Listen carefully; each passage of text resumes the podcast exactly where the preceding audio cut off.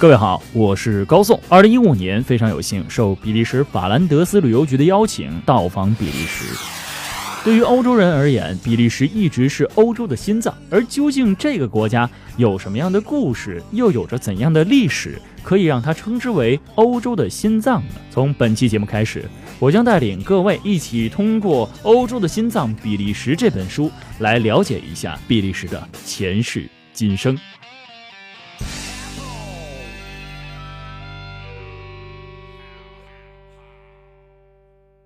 比利时，一个既古老又年轻的国家。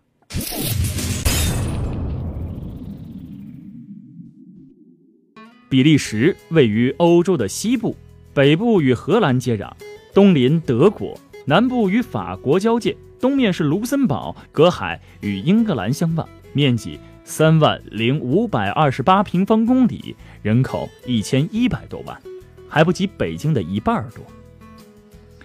比利时正式的名称其实叫做比利时王国。一提到王国，很多人会想起童话中的城堡公主、魔镜、水晶鞋、毒苹果之类的，自然也会觉得这个国家它很古老。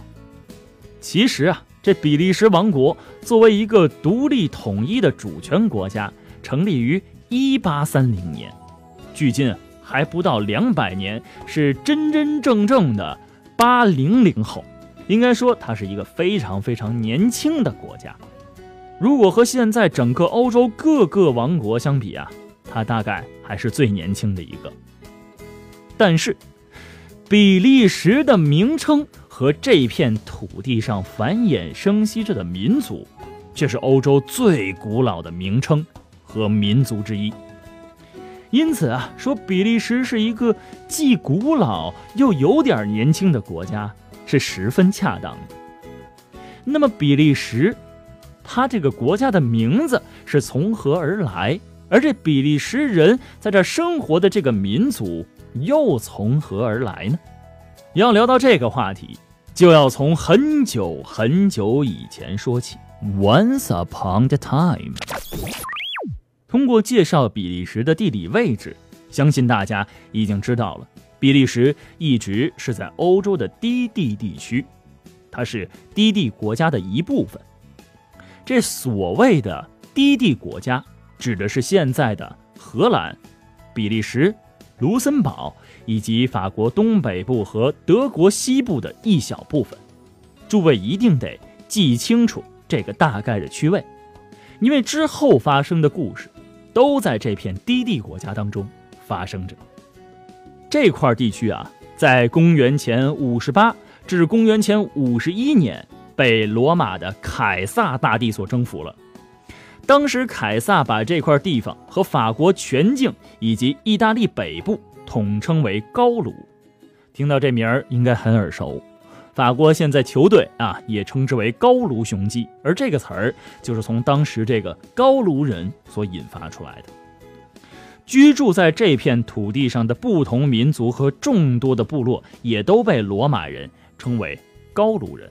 不过，当凯撒单指低地国家这片土地上的部落时，把他们叫做比利奇，有时候啊也叫做高卢比利奇。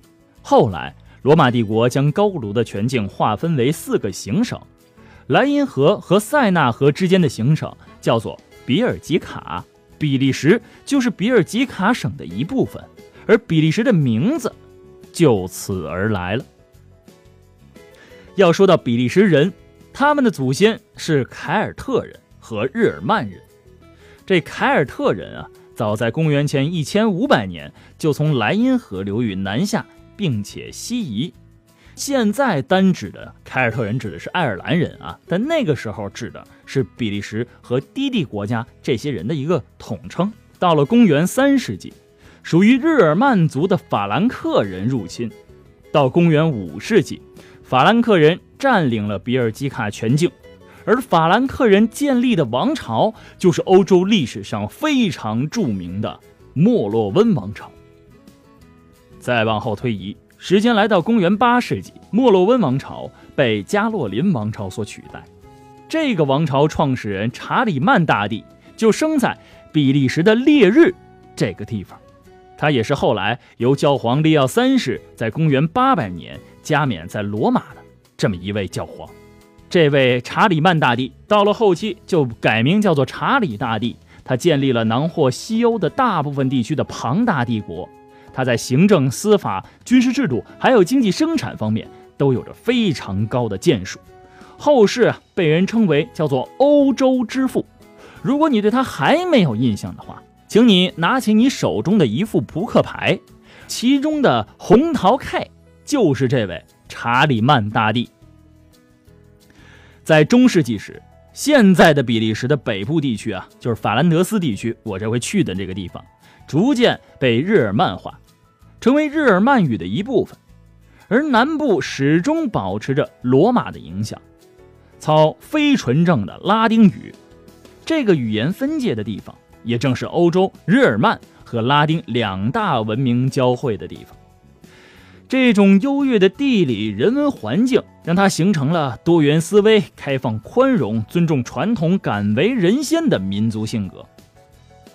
南部地方住的民族啊，被日耳曼人称之为陌生人、外邦人，而瓦隆这个名字就是由日耳曼语音译过来的。这个名称。后来就成为了在低地国家中讲带有方言特色的法语族群的统称。好了，那我们知道了比利时名字的一个由来，那比利时人和这个国家是怎么逐步形成的呢？这就要从公元的八百四十三年开始说起了。凡尔登条约使得加洛林王朝最终解体。大国的控制力逐渐削弱，于是出现了具有一定自治权的独立的诸侯国。每一个诸侯国都掌握了一定的权力。这些公侯国家不是从属于法国，就是从属于罗马帝国。公元的十一到十二世纪，神圣罗马帝国失去了有效的统治，相当于今天的比利时的领土被分割为若干个独立的封建公国或者侯国，这其中就包括。法兰德、纳尔穆、布拉邦、埃诺、林堡、卢森堡、列日等等等等，这种情况和咱们国家春秋战国时期，哎，诸侯林立的情况特别的相似。到了十三世纪，分属于两大势力的一些公侯领地联合，又组成了一个松散的联盟，这个联盟叫做勃艮第公国。这时候啊，北部的日耳曼人开始称呼勃艮第公国所辖的地区叫做尼德兰。尼德兰这名字您听着是不是特别耳熟啊？尼德兰的意思啊叫做低地。现在的荷兰王国就用尼德兰来命名了自己的国家，The Kingdom of the Netherlands，也就是低地王国的意思。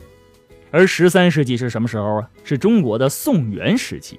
那个时候，这低地地区啊，才有了自己的名称。到了十五世纪，这个名称啊，在当地已经非常流行了。低地国家有时候又称法兰德啊。根据当时的学者说啊，这个名称当时还遍及整个基督教世界，是以部分代替全称的习惯现象。哎，说到了这尼德兰啊，也就是这勃艮第公国。这勃艮第公国里有着比利时现在的身影，而比利时又是怎么逐步形成的呢？这就要聊到勃艮第公国，也就是尼德兰的解体了。低地国家在中世纪漫长的历史中啊，向来是难解难分的一个整体。但是在十五到十六世纪勃艮第公国时期，出现了两个历史性的事件，使得被称为低地国家的尼德兰一分为二。这第一个事件就是始于16世纪上半叶爆发于德国的宗教改革运动，也称为马丁路德宗教改革。如果您现在要去德国的话，甚至还有一条马丁路德宗教改革之路，可以让您去了解这基督教发展的重要里程碑人物啊，他在德国所兴起的这份宗教改革运动。说到这份宗教改革运动，他在尼德兰获得了非常好的发展空间。各地受迫害的新教教徒纷纷是逃往尼德兰，尤其是尼德兰北部地区，它逐渐成为了一个新教传播的重镇。有没有发现，欧洲的历史很多都跟宗教有关？但是到了十六世纪下半叶，好像就话锋一转，整个新教。在整个尼德兰地区遭受到了残酷的迫害，而这又是为什么呢？这就需要讲到第二个历史性事件，也就是勃艮第公国同奥地利哈布斯堡王室和西班牙王室接连的两次联姻导致的后果。本来啊，勃艮第公国是一个公侯国的松散的一个联合，这个各个侯国都有一定的独立性，也有相当大的自治权。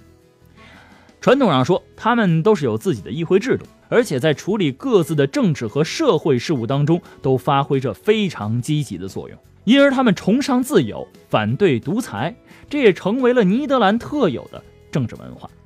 一提到这儿，您就相信肯定就要发生一些事情了。说的没错，十五世纪下半叶，勃艮第公国的女继承人嫁给了奥地利的哈布斯堡亲王、神圣罗马帝国皇帝马克西米连，他们的儿子。又和西班牙国王的公主喜结连理，这种两个王室两代人的联姻，使得尼德兰成为了一种牺牲品。当然了，你想想，娶闺女嫁儿子的，这不得有点随赠品啊？而尼德兰就成为了这其中的一个特别特别悲剧的一个随赠品。先是成为了奥地利的一部分，后来又变成了西班牙的属地。这坏就坏在西班牙属地上，这怎么说呢？其实一开始啊还是挺好的，在十六世纪上半叶，西班牙国王查理五世对于尼德兰地区的统治相对的宽松一些。为什么呢？他因为他生在根特呀，他会荷兰语，对于尼德兰的社会和民情啊都有非常多的了解。他又特别善于笼络尼德兰的贵族，所以尼德兰的日子过得还相对的好一点。到了十六世纪下半叶，查理五世的儿子菲利普二世继位以后。这事情啊，就在慢慢的发生着变化，而且是往不好的方向发展。尼德兰与西班牙在政治、经济和宗教问题上的矛盾日益凸显了。菲利普二世是一个特别狂热的天主教徒，他对新教那是恨之入骨。他曾经说啊，如果他的儿子是个新教徒，他就要砍掉他的脑袋。一方面，他大肆掠夺着尼德兰的财富；另外一方面，对新教徒进行严酷的迫害。这尼德兰二世的专制统治就激起了尼德兰贵族和民众的激烈反抗，而尼德兰人民在奥伦治亲王的带领之下，就发动了一个起义，这也就是欧洲历史上第一次资产阶级革命，叫做尼德兰革命运动。这个资产阶级革命啊，不仅使得当时从欧洲的封建社会转向资本主义社会推进了一大步，同时啊，还使得荷兰共和国哎就此诞生。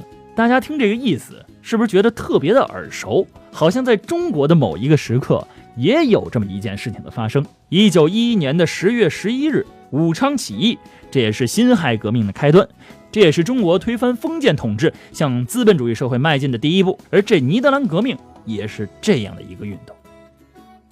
在革命过程当中，尼德兰北方的七个省最后成立了荷兰联省共和国。这场争取民族独立的革命运动前后经历了八十多年，这西班牙最终承认了荷兰的独立。